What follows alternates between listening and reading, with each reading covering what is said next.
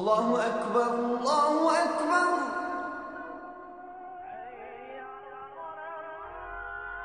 الله أكبر الله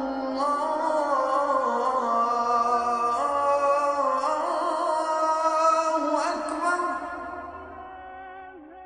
أعوذ بالله السميع العليم من الشيطان الرجيم. بسم الله الرحمن الرحيم. السلام عليكم ورحمة الله وبركاته.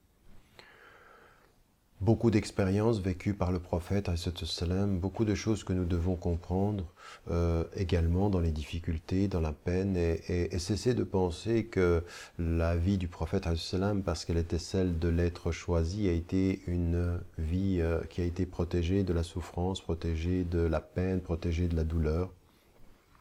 Il a vu euh, des femmes et, des hommes torturés, certains, euh, certaines en l'occurrence, je vous avais parlé de Soumaya est décédée.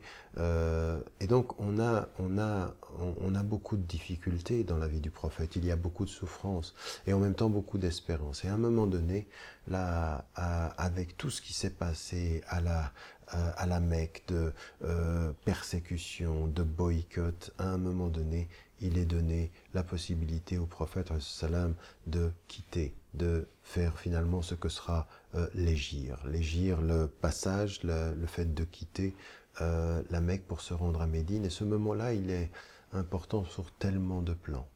Parce qu'il y a la notion dans l'égir, il y a la notion de el-hijra.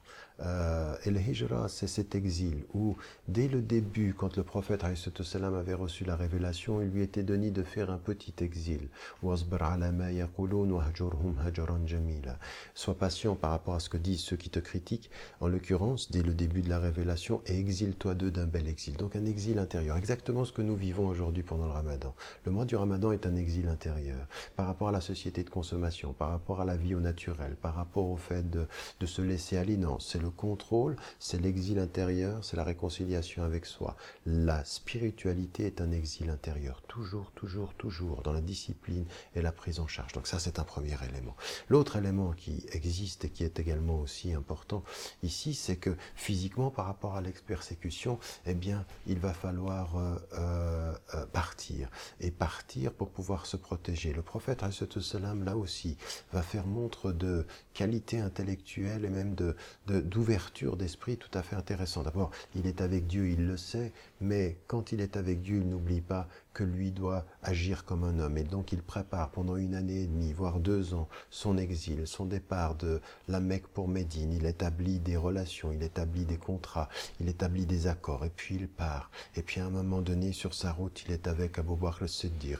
Il passe par le sud pour tromper l'adversaire. Ils ont un guide qui n'est pas musulman, qui est même un polythéiste, donc ils ils s'appuient sur sa compétence et ne lui demandent pas sa religion, comme nous devons le faire dans notre vie. À un moment donné, quand nous travaillons avec les gens, nous n'avons pas à juger des gens sur leur religion, mais nous pouvons travailler avec eux sur leurs compétences. Et donc il part dans le sud et à un moment donné, avec tout ce préparatif-là, un moment qui est un moment d'une extrême euh, euh, dangerosité, et d'une extrême réflexion. Ils sont dans la caverne, ils sont entrés pour se protéger, les uns les ont suivis, ils arrivent devant la caverne et ils ne sont protégés que par une toile d'araignée.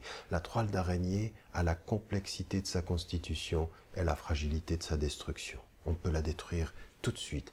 Et eux, quand ils voient... euh, cette toile d'araignée, ils s'arrêtent, ils se disent, elle n'a pas pu être construite en si peu de temps. Et Abu Bakr, à l'intérieur, lui, a peur. Et le prophète, salam, qui lui dit, La tahzan, Inna Allah ma'ana, ma dhannuka bithnain, Allahu thalithuhuma. N'aie pas peur, n'aie pas de crainte.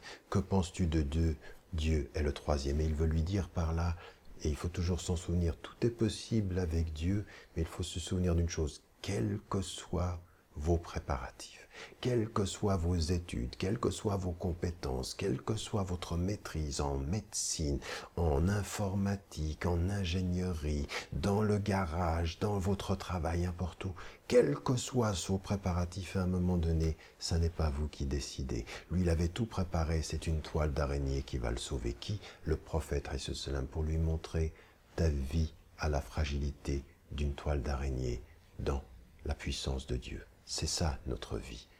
Confiant en Dieu, toujours humble et délicat quant à notre pouvoir à nous.